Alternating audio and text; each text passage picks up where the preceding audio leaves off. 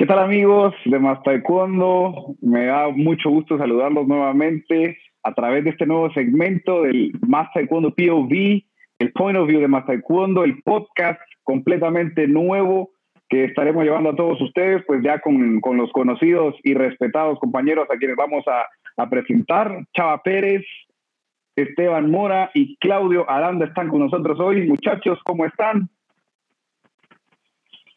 ¡Holi!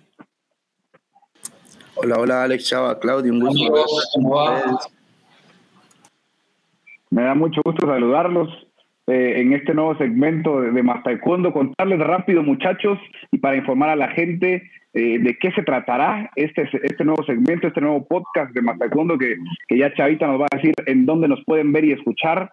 Eh, pues este segmento está pensado para el público que a veces quiere complementar un poco más las noticias que tienen de, de todo el acontecer de taekwondo a nivel mundial a través de mastaekwondo.com. Así que en, en, este segmento vamos a profundizar un poco más acerca de, de, de todas las noticias, de todos el, resultados, eventos, eh, lo que se viene, análisis eh, y un, un, espacio lindo que queremos formar de opinión acerca de, de diferentes temas que estaremos eh, atacando en cada edición. Así que esto va a ser, en resumidas cuentas, el, podcast más taekwondo POV, muchachos, para que estemos atentos eh, de, todas las redes sociales y nos cuentes, Chavita, en dónde nos van a poder ver y escuchar.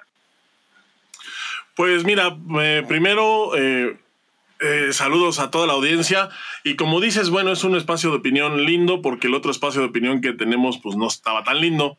Eh, eh, la transmisión que pues van a estar siendo en vivo, todavía no tenemos eh, un horario determinado, pero por ahí lo van a, a, poder estar revisando en las redes. Pues es como siempre en los medios habituales que son YouTube, Facebook, Twitter, Twitch y ahora también desde el canal de Telegram pueden estar viendo esta, esta transmisión en vivo y en directo. Y posteriormente pueden escucharla en todas las plataformas en donde se escuchan podcasts, incluidas pues las más eh, populares como son Apple Music, Deezer, Spotify, Amazon Music eh, y donde sea que escuchen sus podcasts, ahí va a estar este podcast colgado también. ¿Pero el reverendo va a seguir, muchachos? Por supuesto, pues yo soy, yo soy fan de Irreverendo, honestamente. Si ustedes dicen que sigue, Irreverendo sigue. Pero ¿Cómo no vamos a los fans de Irreverendo y somos nosotros los que lo hacemos, Alex? Por eso, pero si ustedes no están dispuestos, ahí ya, ya arrancamos mal. Porque hay mucha, mucha gente me pregunta, mucha gente me para por la calle. La gente me para por me la imagino. calle y me pregunta, ¿cuándo vuelve Irreverendo? En el súper, en las tiendas y todo. Me dice, ¿cuándo vuelve Irreverendo? Y yo le digo, no sé. No Para sé. que cobre publicidad y nos pague. Termine la frase bien, Aranda. A mí también, a mí también me paran en la calle por irreverendo, pero me quieren pegar. Ese es otro efecto que causa. Muchachos, vamos a irnos metiendo rápidamente, que, que está bueno el, hecho de haber recordado el, tema irreverendo porque seguirá eh, saliendo a través de, de pero evidentemente ustedes conocen el, el sentido y el, y el tenor de, de, ese segmento de más taekwondo, así que próximamente esperemos una, una emisión más de Irreverendo. Por ahora, en el podcast eh, más taekwondo POV, arranquemos con algunos temitas que anunciamos y pues bueno, recientemente muchachos tuvimos el, el Grand Prix de, de Manchester, eh, una edición más de, de, Federación Mundial de este tipo de eventos que además de puntos valiosísimos otorgó premios en efectivo para los atletas que preparan y que entra ya eh, de, dentro de, la carrera para el próximo Campeonato Mundial de Guadalajara, México 2022. ¿Qué pudieron apreciar ustedes de, qué concluyen de este Gran Prix de Manchester, muchachos, eh, con, relación a los ganadores? Eh, y el nuevo reglamento que, según dicen, va a tener todavía los últimos ajustes previo a al, al Mundial del 2023 que se va a llevar, en, en, si me adelanto, en Bakú, Azerbaiyán. Ante todo, creo que una de las cosas que pasaron durante el Grand Prix y, y bueno, fue tema también de homenaje ¿no? en el Grand Prix fue el fallecimiento de Alexander Nikolaidis, el, el, atleta, el atleta griego, dos veces su campeón olímpico, realmente un, un exponente del taekwondo muy reconocido a nivel mundial. Marcó también una época en lo que fue ¿no? los, los competidores de peso completo y bueno, murió a los recién, recién cumplidos los 43 años. Creo que hacía dos o tres días que había cumplido los 43 años. Venía luchando contra el cáncer y lamentablemente no, no pudo superarlo y a los 43 años eh, murió Nicolais Alexandros y bueno, fue homenajeado ¿no? durante el Grand Prix en, que se llevó a cabo en Manchester. Excelente dato, Claudio, totalmente eh, eh, razón. Chava, ¿tuviste oportunidad de, de, conocerlo personalmente? Sí, yo lo conocí en, yo lo conocí en La Loma, en, hace muchísimo tiempo. Yo lo conocí en La Loma en el 2003. Llegó, llegó primero este eh, Michaels, que era campeón olímpico en ese entonces. Llegó Michaels y, bueno, a mí me llamaba, me llamaba mucho la atención. El, Michaels era del peso olímpico más, más bajito y, y Alexandros era pues, el más pesado y me, llamaba mucho la atención que eran, que eran muy cuates y sobre todo la, la diferencia de personalidades que tenían. Alexandro siempre fue alguien muy serio, muy formal, en, en, contraste con, con Michaels, que siempre fue pues, un poquito más desmadroso, un poquito más inquieto. Eh, eh, eh, yo era juvenil en ese entonces y, y, cuando yo vi a Alexandros pelear, pues se convirtió pues rápidamente en uno de mis primeros ejemplos a seguir como, como, atleta, como persona. Eh, peleé contra él años después, en el 2007, una pelea de las más difíciles que recuerdo. Y, también, pues, eh, una, gran persona, como, como les digo, él siempre fue alguien muy serio, muy formal, una gran, gran persona, del tipo de, pues del tipo de personas que, que, se vuelven pues tus ejemplos a seguir, ¿no? Y que, y que además no te da pena, no te da pena decirlo, así, así era, así era Alexandros. De hecho, yo todavía pues mantenía un, contacto con él. Eh, él nunca habló de su enfermedad, él nunca eh, publicó nada al respecto de, de eso, él siempre publicaba cosas de taekwondo, cosas de su familia, nunca nunca, nunca, nunca nos esperamos esta noticia. La verdad es que fue, fue una, una muy amarga sorpresa. Y, pues bueno, al final, pues al final lo que nos queda de las personas es justo la parte en la que, pues la que nos marca, ¿no? Y creo que eh, yo, yo lo dije el día que, que, me enteré, la verdad es que pues una de las mejores personas que conocí, uno de los mejores atletas que conocí también, y pues bueno, eh, una lástima escuchar esta noticia, especialmente porque pues, sí fue una, una, sorpresa, nadie, él no hablaba de eso. Eh, por ahí. Sí, sí, perdón. No, por ahí en Master cuando eh, se publicó una, una nota que dejó al final y la verdad es que, puta, o sea, no, no puedes evitar este conmoverte con, con, lo que, con lo que escribió, con lo que escribió. Yo creo que es una nota que, que le que le toca el corazón a, personas incluso que no lo conocían o que no son del medio. Entonces a, a mí me partió el corazón, la verdad, siendo, conociéndolo y siendo del medio. Eh, pero bueno, así es la vida. Desafortunadamente así es la vida y, no nos queda más que recordarlo pues como la gran persona que fue, el gran, atleta que fue y, seguir. De hecho, Esteban, tuviste la oportunidad de, de, hacer la nota para Mataekwondo eh, eh, con, con el, pues, esta última carta que, que dejó, eh, que comunicó eh, en paz descanse. ¿Cuál fue tu impresión? ¿Cómo, cómo, cómo lo viste, Esteban, al, al momento ya de, la de esa nota, conteniendo ese material tan, tan fuerte, tan impactante, ¿no?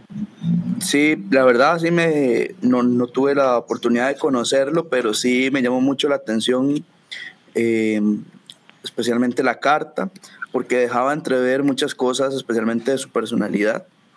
Eh, según lo que él decía, es el primer tipo de cáncer que, que, el que, del que él padeció, que no recuerdo el nombre en este momento, el primer cliente, el primer eh, paciente en Grecia, y que, o sea, de 10 doctores, 9 no sabían qué era lo que tenía, y por ende la, la lucha se hizo mucho más difícil. Eh, lo que me llamó mucho la atención es la visión con la que pues, él, terminó despidiéndose del mundo, ¿cierto?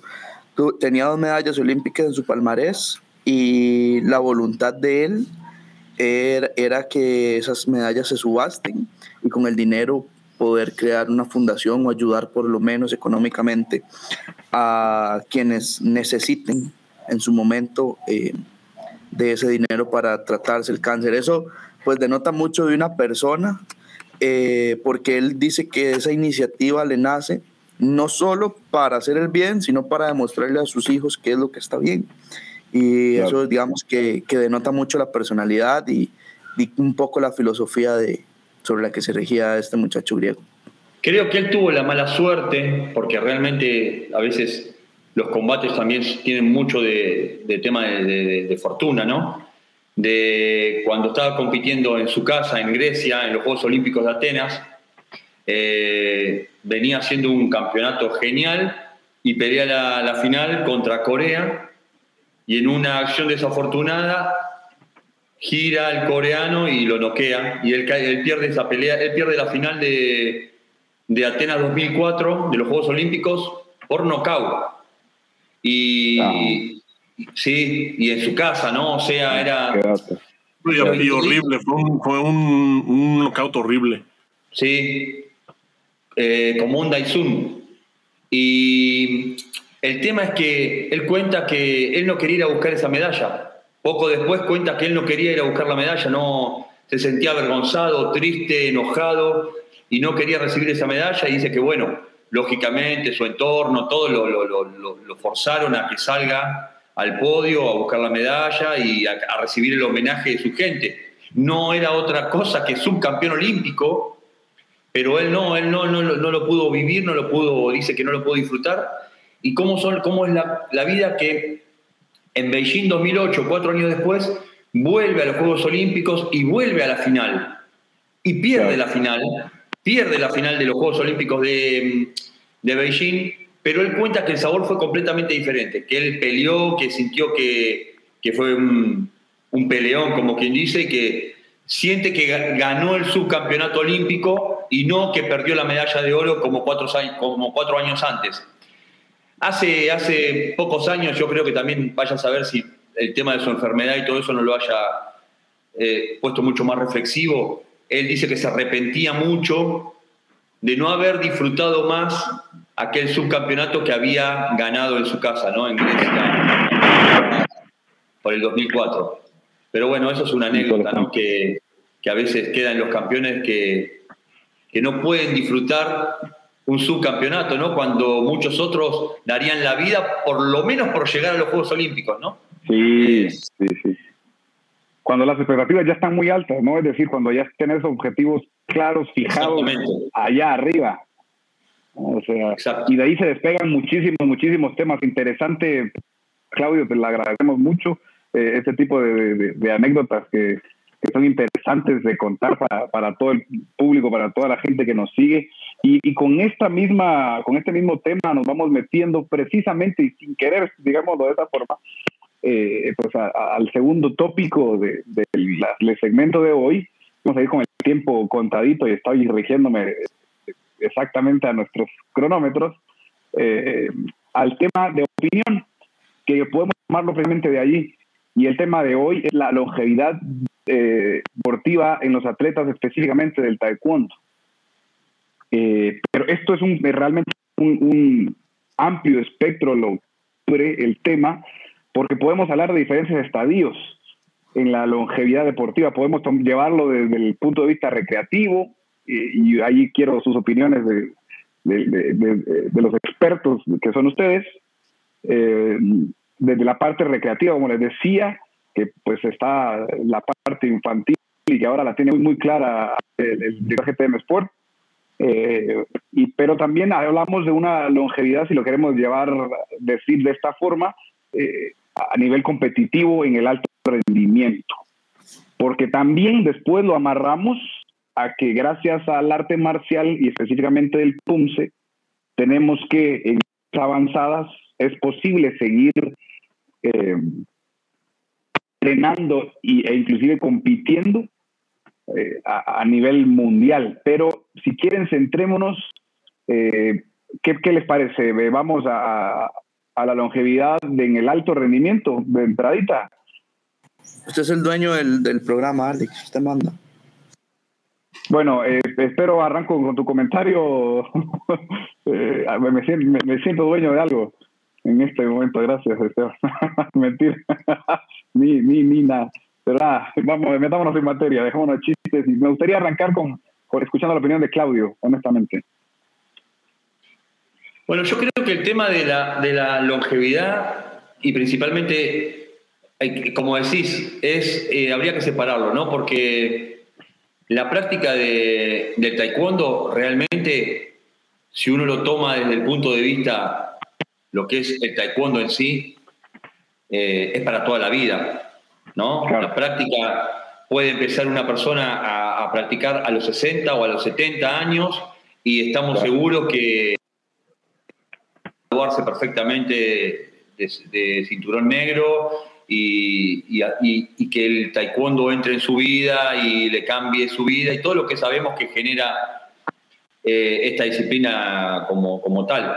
Pero si nos vamos a referir puntualmente, que yo creo que por ahí viene el tema, a lo que es el deporte y lo que es el alto rendimiento, eh, es un tema bastante delicado. Y yo creo que aparte de ser delicado, es un tema de responsabilidad del deportista.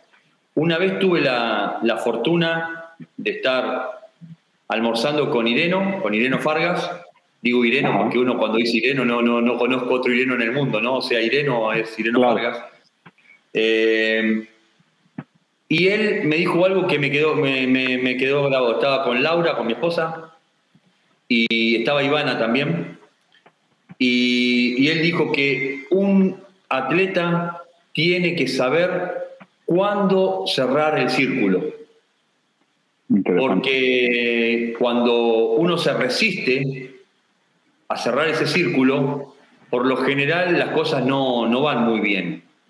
Y si ha sido un deportista que ha brillado y que ha tenido realmente un, un lugar destacado en, en la historia o en, o lo que es el, deporte en sí, si alarga esa, esa estadía, es muy probable que ese brillo empiece a opacarse, ¿no? Y por lo general, ¿qué pasa? Somos muy ingratos.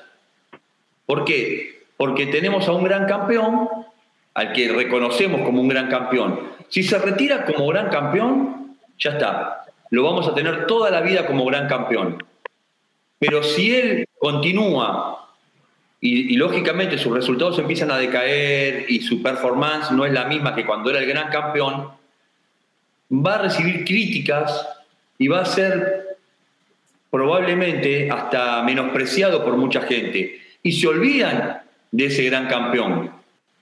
Entonces, es un tema, es como caminar un poco sobre el filo, ¿no? Saber cuándo es el momento de retirarse y por qué retirarse para, para vaya a saber qué en realidad, ¿no? Para cuidar su imagen por lo que fue o muchas veces para cuidar su integridad. Eh, Chava, hace poquito le hiciste una nota a, a Jenny Contreras de Chile, ¿no? En Chile. Y ella fue una atleta realmente que muy, bueno, muy longeva. Ella compitió pasado los 30 años con excelentes resultados, inclusive pasado los 30 años clasificó para los Juegos Olímpicos. Pero ella misma en la nota que se publicó en Más Taekwondo cuenta que después intentaba volver, pero ya las mismas lesiones no se lo permitían. O sea, el cuerpo ya no se lo permitía. No, además Jenny es una, es una singularidad, ¿eh? porque en mujeres la vida competitiva es bastante más corta que la de los hombres. No sé por qué, pero es bastante más corta la vida competitiva, en, por lo menos en Taekwondo, de las mujeres. Gente como justamente Jenny Contreras que compiten por encima de los 30 años, debe de haber cuatro o cinco en el mundo. Por ejemplo, María Espinosa es una, es otra que, que, es otra singularidad. Pero de ahí en fuera, volteen a ver a, a, cualquier país y las, las mujeres tienen como su pico deportivo entre los 20 y los 25 años y no más allá de, de, ahí. Es verdad, es verdad. Yo tengo otro caso que me acabo de recordar recién. Bueno, eh, ahí me, me ayudame un poquito, Claudio eh, la edad que tiene Talisca Reis de Brasil, eh, porque creo que está sobrepasando ya el, umbral de los, de los 25, casi 30, creo que anda. No, no, no, no. Sí, ya pasó, ya pasó. Sí. ¿Verdad? Entonces, ella es una de las que me recuerdo. ¿Y por qué la recuerdo? Porque la veo en un muy buen momento. Ojo, después de una operación recién en la rodilla, eh, acaba de estar en el, en el Grand Prix de Manchester, se está preparando para el Mundial de Guadalajara. Entonces, eh, vamos a que, a, que, bueno, o sea, es, es realmente, no sé, una lotería acompañada, estoy siendo tal vez demasiado benévolo al decir una lotería, pero también depende de un equipo de trabajo que debe estar 100% pendiente de los atletas para que puedan pues eh, tener una carrera más extensa, ¿no? A través de los años. Entonces, eh, en tu experiencia, igualmente, Chava, en un país como México, habrás podido ver eh, cualquier cantidad de, atletas de, taekwondo de todas las divisiones y, poder y haber podido ver, me imagino, eh, pues bueno, eh, eh, el clásico que, que, pues que se rehúsa a retirarse, pero que ya, ya son, no sé, o sea, que ya no está en un buen, buen nivel, como lo decía Claudio, y que al final la impresión que se va dejando, pues va, va en declive. Talisca tiene 33. ya que lo comentaste, Talisca tiene 33 años actualmente. Ah, ves, perfecto, exacto. Creo que es un ejemplo ya de que sobrepasa la media normal, ¿no? Creo. Es eh, muy, eh, es, muy marcado esto que te, estoy diciendo. Eh, por ejemplo, en, yo te puedo decir, cuando yo era atleta, el, la, la, la, selección que variaba, la que iba cambiando, la que iba girando, era la selección de mujeres. De hombres éramos prácticamente los mismos dos, tres, cuatro años, un ciclo olímpico completo. Cambiaba uno, cambiaban dos, de mujeres cambiaba medio equipo, cambiaba, o, se mantenía, era al revés, se mantenían una o dos y el resto cambiaban. El, bueno, para muestra un botón, la selección de ahorita de las mujeres, muchas son nuevas las que van al mundial, y la selección de hombres es una calca de la que vimos en Cancún. O sea, son los mismos, los mismos ocho los mismitos ocho. Y de mujeres es un equipo completamente renovado. o sea, queda, eh, quedan pues un par de figuras. Está Anel, está Daniela, está, está Fabiola. Eh, el resto, casi todas son nuevas. Entonces, esto de la, de la longevidad, me, parece que en, mujeres la etapa, no sé, no sé a qué se deba, eh, y no sé, y la verdad no sé si sea solo en taekwondo, pero es en donde, en donde yo lo, veo así. En, en, hombres, por ejemplo, una, un, ejemplo bien sencillo, Memo, Guillermo Pérez, cuando fue a, ganar la medalla de oro en Beijing, el Memo tenía 30 años. Memo tenía 30 años cuando ganó el oro en Beijing, 29 o por cumplir 30.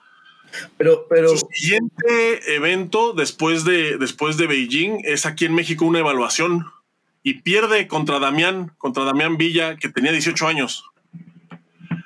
Damián da la vuelta, digo, Damián no es tan grande, pero él cuando, cuando empieza la nueva generación a surgir, él pierde con Carlos Navarro, igual con 18 años, o sea, Navarro tenía 18 años también, Damián no era tan viejo, Damián debió haber tenido, yo creo que 25 años más o menos, 24, 25 por ahí cuando, cuando fue esa, esa evaluación.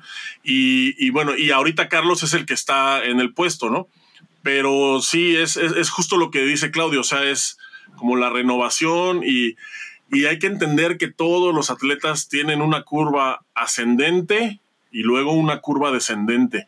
A mí sí me da eh, mucha tristeza ver eh, atletas que fueron la gloria de un país y que de repente los ves en su curva descendente porque no saben cuándo retirarse, porque están como en esa lucha de, no saber si ya es el momento, si no es el momento, y mientras ellos se dan cuenta, pues pierden con, con quien sea, ¿no?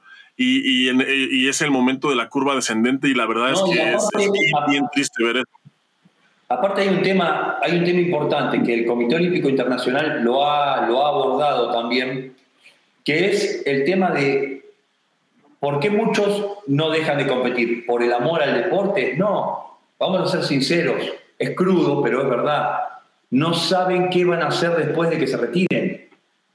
Tienen un vacío porque no han estudiado, no, no se han formado dependen de la beca que le, que le dé determinado país, ¿no? Entonces, ellos saben que si se retiran, eh, se acaba, se van a trabajar a una fábrica, se van a trabajar, pasan a ser simples mortales como todos, ¿no? Y, eso genera a veces esa... Yo no, no me voy a olvidar nunca, eh, esa vez con, coincidimos con Chava trabajando en Querétaro, en el clasificatorio olímpico de Querétaro, ¿Te acordás, Chava? ¿Qué fue? Eso fue para Londres, 2011. Eso fue en 2011.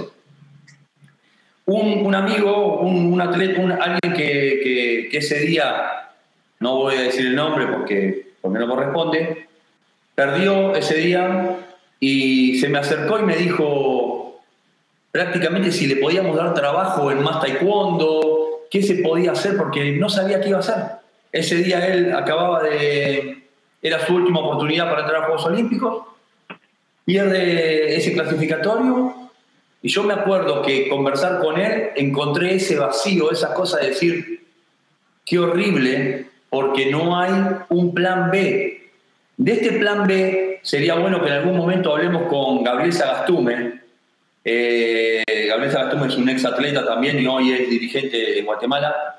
Y él está en el Comité Olímpico Internacional formando parte de una comisión no me acuerdo muy bien cómo, cómo, es el nombre, pero esa comisión se encarga como de formar a los atletas que todavía están en actividad, pero que ya están cerca del retiro, a prepararlos para el retiro. Y es un trabajo desde formativo hasta psicológico, ¿eh? el que hay que hacer con ellos, porque se empieza a encontrar a los 29 años, a los 30 años, digamos, por ejemplo, creyendo que están afrontando la jubilación. Entonces, es duro, son jóvenes que se creen que se acabó todo.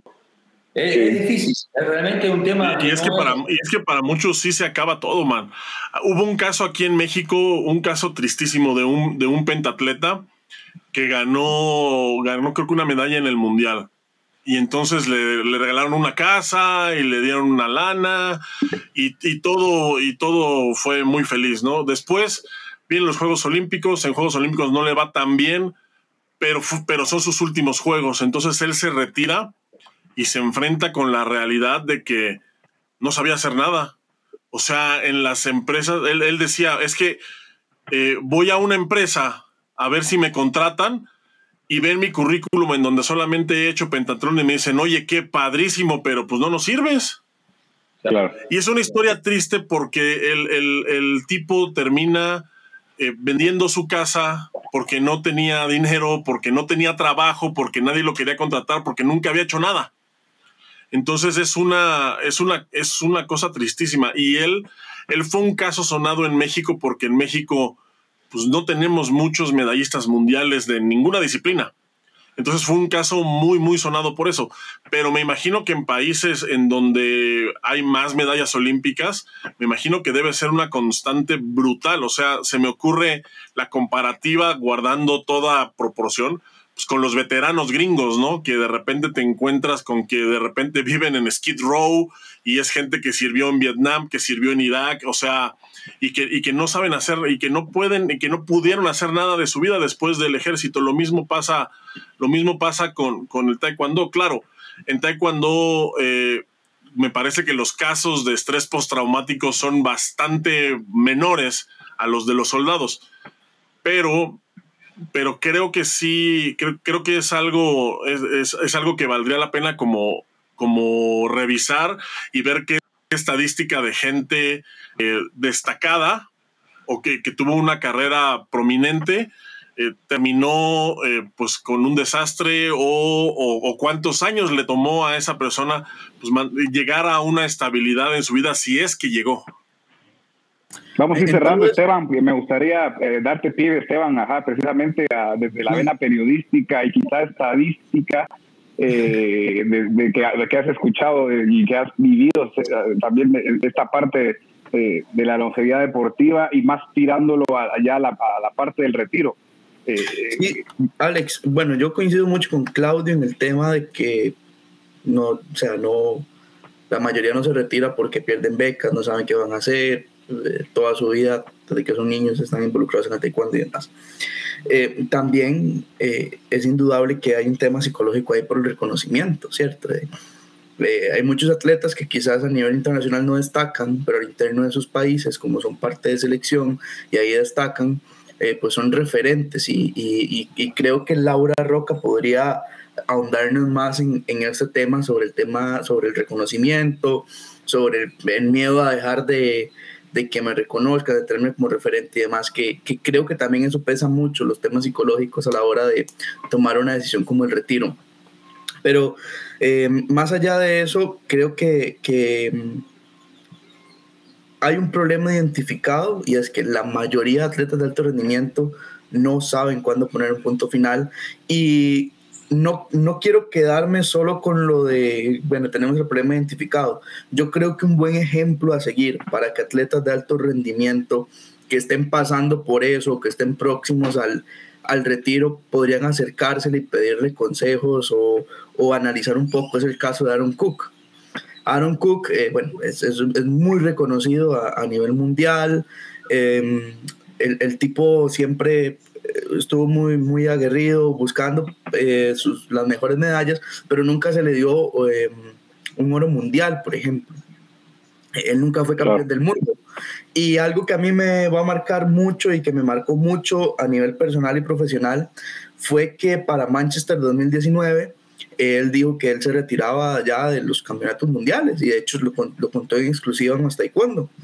Eh, y Aaron Cook estaba en la, en, el, en la semifinal de los menos 80 kilogramos y iba perdiendo por diferencia. O sea, ya no iba a remontar esa pelea, había más de 20 puntos de diferencia, si no me falla la memoria contra el iraní, y, o el italiano, no recuerdo sinceramente, pero lo que sí me acuerdo es que su rival hace un acto ilegal y le hace un golpe bajo. Y Aaron Cook no se podía reintegrar al combate y quedaban tres segundos de pelea. Y si Aaron Cook se quedaba en el piso, iba a ser, o sea, iba a pasar a la siguiente ronda. Pero, eh, que era la final, pero no iba a poderla pelear porque iba a ser un knockout, eh, eh, se tuvo que retirar de, de, de, la, de la contienda. Sin embargo, él pacta con el rival de ponerse en pie porque para él, él dijo, bueno, ya tomé la decisión difícil de retirarme, sé que tengo buen nivel, aunque voy con una curva de rendimiento en declive. Sin embargo, hay muchas cosas más allá, como el honor, como el juego limpio, y el tipo se levanta y termina la pelea eh, y eso se lo reconocieron los rivales. ¿A qué voy con toda esta explicación? Yo creo que, que muchas veces la ambición de, querer volver a sobresalir, de, querer seguir destacando, lleva al atleta a no tomar la decisión de, retirarse en su momento. Otro que se retiró en su momento, creo yo, eh, fue Serveta Segul, ¿verdad? Un ídolo de, los menos 68 kilogramos.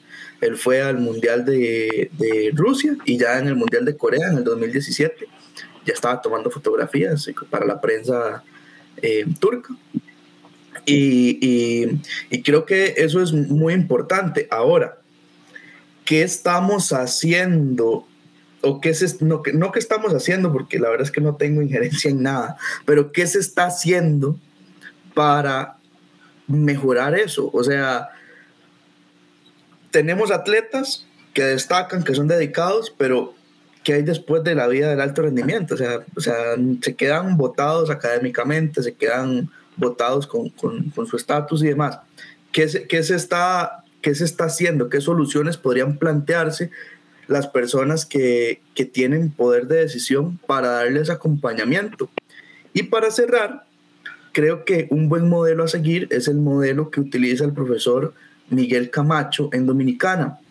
Dos de sus, dos de sus atletas, Moisés Hernández y Génesis Andújar, esta semana que pasó, si no me falla la memoria, se graduaron como médicos.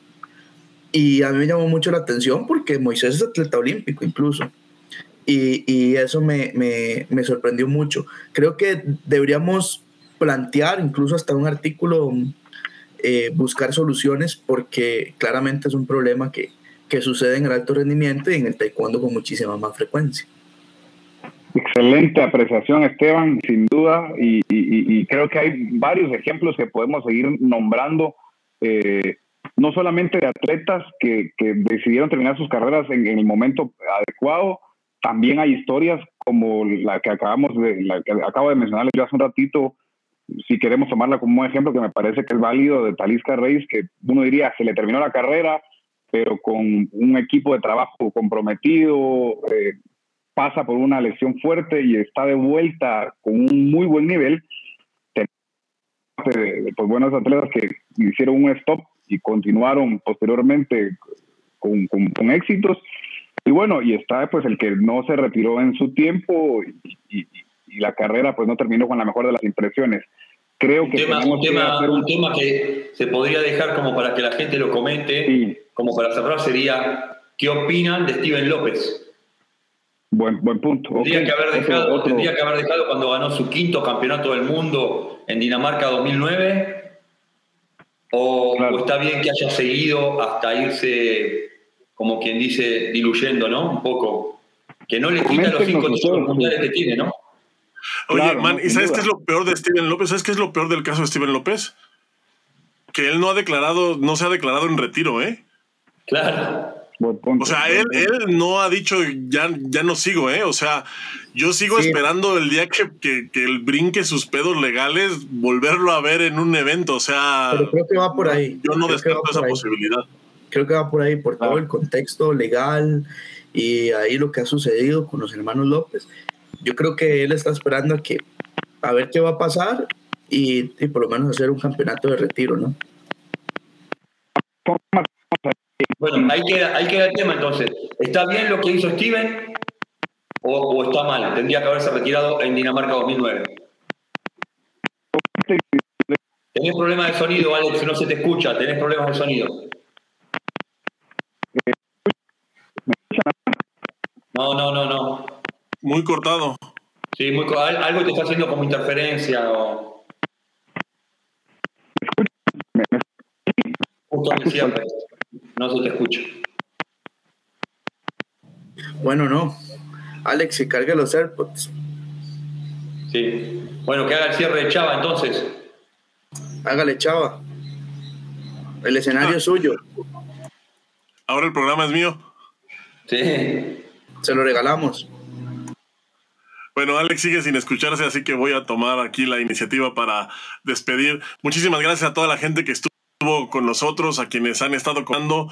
Y les recuerdo que, eh, pues ahorita después de que, se, de que cerremos, eh, pueden encontrar este mismo episodio en formato de podcast en todas las plataformas, incluidas las más populares como son Apple Music, Spotify, Deezer, Amazon Music, etcétera, etcétera, etcétera. Queden pendientes, por favor, de el líder mundial en, en información sobre Taekwondo para que se enteren de cuándo saldrá el siguiente, el siguiente segmento de, de Más Taekwondo POV.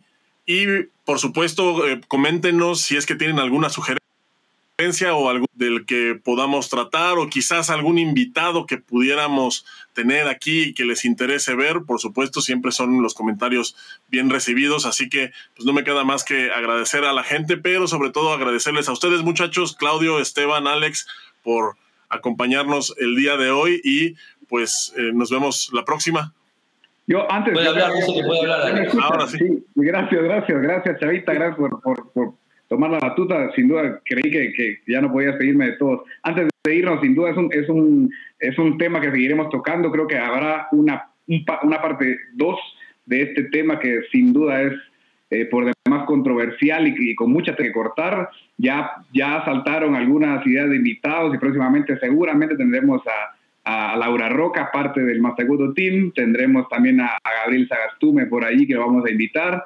Eh, por ahí podemos invitar a una Talisca Reis y a diferentes protagonistas que van a acompañarnos para alargar esta charla amena con ustedes. Y no quiero irme sin, sin algunos anuncios para dar. Estaremos próximamente eh, dándole cobertura al Perú Open eh, del, del 4 al 6 de noviembre. Estaremos dándole cobertura al Open de Perú en esta primera edición en la que será G2 de, sancionada por Federación Mundial, así que por allí nos, nos estaremos viendo, los esperamos a todos en esta gran fiesta del taekwondo que tendrá Kirugi y Pumse, así que invitadísimos al, al Centro de Alto Rendimiento en La Videna, en Lima. Allí eh, Mazacuando llevará todo, toda la información eh, que transcurra durante ese importante evento para cerrar el año. Por supuesto, estaremos en, en, el importante evento de Patú, en la cena de gala de Patú el 12 de noviembre y, como de que no, en el Campeonato Mundial de Guadalajara 2022 para concluir, digámoslo, yo creo que ya con eso se concluiría el año competitivo tan eh, apurado y tan lleno de actividades que hemos tenido en, en para todos ustedes, por supuesto líder mundial en información sobre taekwondo. Eh, nada, y también adelantarnos que ya Costa Rica está calentando motores para hacer el Costa Rica Open, si no me falla ahora mismo es la quinceava edición, puede ser, eh, ¿les parece? Es quinceava edición del Costa Rica Open 2023, que se realizará en Heredia del 23 al 26 de febrero, eh, repito, 2023, para arrancar en conjunto con clasificatorio a Juegos Centroamericanos y del Caribe. Ya eh, se pone una vez más Costa Rica como epicentro del taekwondo a nivel americano y, ¿por qué no?, para recibir a países, a, a, MNAs de Europa, Asia, que busquen a principio de año eh, esos puntos que les intentarán clasificar directa o posicionar de una mejor forma a un clasificatorio continental a los Juegos Olímpicos de París 2024. Muchachos, sin más y sin alargarlo, eh, nos vamos en esta primera edición. Gracias Chavita, gracias Claudio, gracias Esteban. A seguir con las actividades pendientes del líder mundial de información sobre taekwondo. Hasta una próxima, más taekwondo.com. Gracias. Adiós. Chao, chao. Chao.